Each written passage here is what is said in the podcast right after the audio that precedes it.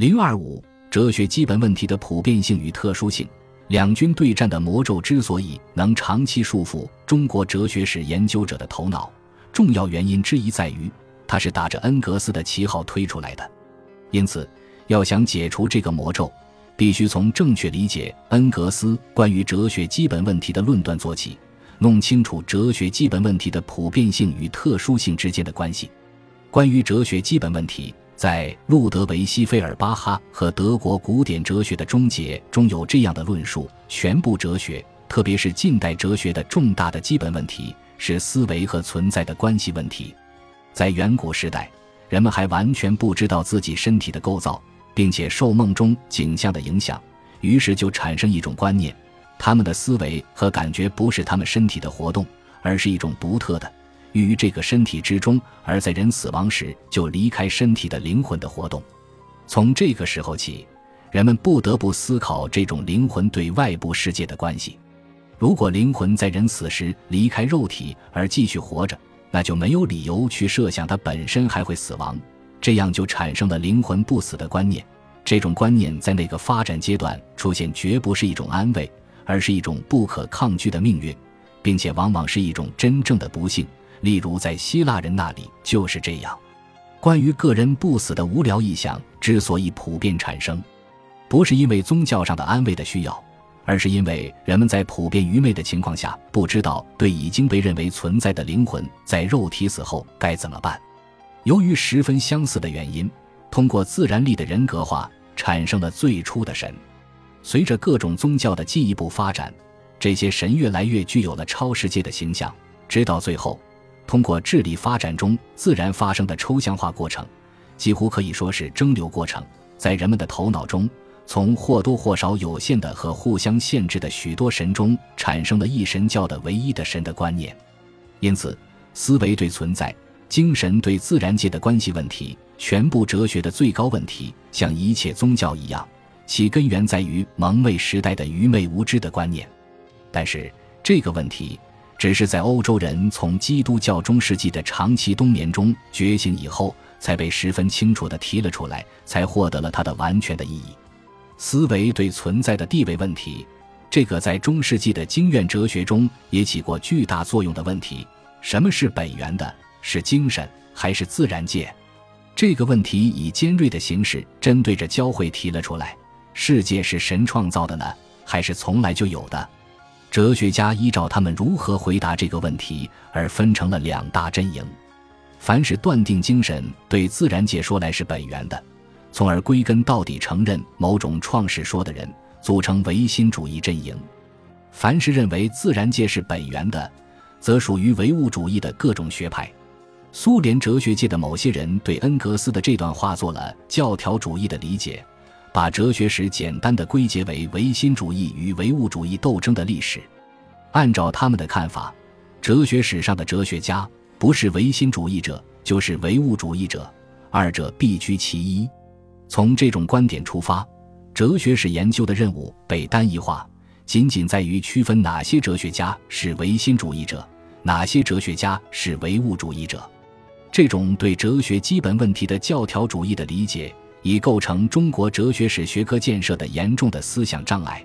长期使中国哲学史研究陷于浅尝辄止、简单粗糙、难以深入的尴尬境地。事实证明，不清除这种教条主义的思想障碍，就无法把中国哲学史研究引向深入，就无法找到中国哲学自身的基本问题。我们不否认思维和存在的关系问题是哲学基本问题。但反对把哲学基本问题简单化、公式化、教条主义化。我们认为，恩格斯关于哲学基本问题的论断是科学的、正确的，应当成为我们研究中国哲学史的指南。但是，我们必须完整地、准确地掌握恩格斯这一论断的基本精神。笔者认为，上面所引的恩格斯关于哲学基本问题的大段论述，有这样几点特别值得注意：第一，按照恩格斯的说法，从哲学人类学的角度看，哲学基本问题具有普遍意义。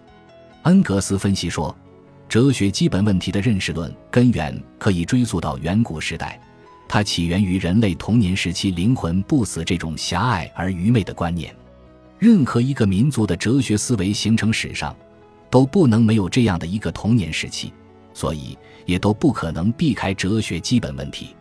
从这个意义上说，哲学基本问题具有普遍的适用性。实证论者关于取消哲学基本问题的观点，显然是站不住脚的。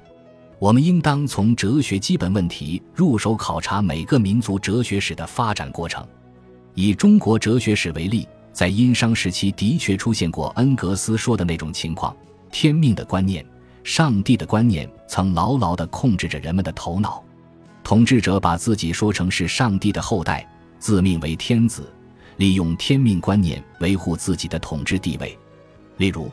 盘庚曾对他的臣民说：“于亚畜乃命于天，于其汝威，用奉出汝众。”周朝人掌握了全国政权以后，基本延续了商代的文化传统，天命观念和上帝观念仍在意识形态领域占主导地位。直到春秋初年，无神论思潮兴起，情况才有了较大的变化。为诸家风起、百家争鸣的哲学繁荣时代的到来吹响了前奏曲。第二，恩格斯没有把哲学基本问题公式化，并不否认他在各个不同的时代、不同的民族可以有其特殊的表现形式。恩格斯只是以西方哲学史为例说明他的论断，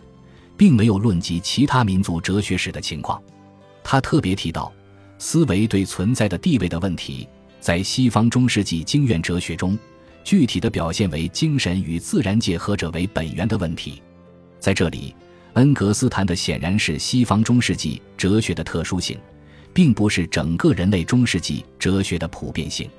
如果不顾西方中世纪哲学的具体情形、具体特点，把恩格斯的具体分析简单的套用到其他民族的哲学史上，无疑有违于恩格斯的本意。并且背离了辩证唯物主义具体问题具体分析的原则。在西方中世纪，基督教神学占统治地位，哲学只不过是神学的婢女。上帝创世论的思想影响很大。正是针对这种情况，哲学家们才把精神和自然界何者为本源的问题当作哲学基本问题来思考。在中国古代社会，根本就没有这样的语境。中国哲学家自然不会像西方近代哲学家那样关注精神与自然界的关系问题。如果置这些情况于不顾，硬把精神与自然界何者为本源的问题也当作中国古代哲学的基本问题，这难道不是削足适履吗？第三，恩格斯不仅没有否认哲学基本问题在不同的时代、不同的民族可以有其特殊的表现形式。而且强调，哲学家对哲学基本问题的了解和把握，经历了一个从自发到自觉的发展过程。用恩格斯的话来说，全部哲学，特别是近代哲学的重大的基本问题，是思维和存在的关系问题。但是，这个问题只是在欧洲人从基督教中世纪的长期冬眠中觉醒以后，才被十分清楚地提了出来，才获得了它的完全的意义。这里的意思是非常清楚的。在人类社会没有迈入近代的门槛之前，哲学家们并没有自觉地意识到思维与存在的关系这一哲学基本问题，只是自发地接触到这一问题。恩格斯所说的全部哲学，是在西方哲学语境中讲的，并不是指人类的全部哲学，实际是指全部的西方哲学。恩格斯没有系统地研究过中国哲学，也没有系统地研究过埃及哲学、印度哲学等。不会下一个全部哲学的断语，恐怕是翻译上的问题。从形式上看，恩格斯似乎做了全称判断，实际上则是特称判断，特指西方哲学。世界是从来就有的，还是上帝创造的？这是西方人才会有这样一种困惑，是在基督教统治地位的文化背景中才会提出的问题。中国古人从来没有上帝创世说的观念。根本就不可能提出这样的问题。在中国古代，也有类似创世说的传说，如盘古开天地、女娲造人等，但只是小说家言，不能作为一种非常严肃的学术观点拿到台面上。我们不能用看待西方近代哲学家的眼光去看待中国古代哲学家，武断地把古人近代化。众所周知，中国哲学属于前近代的哲学理论形态。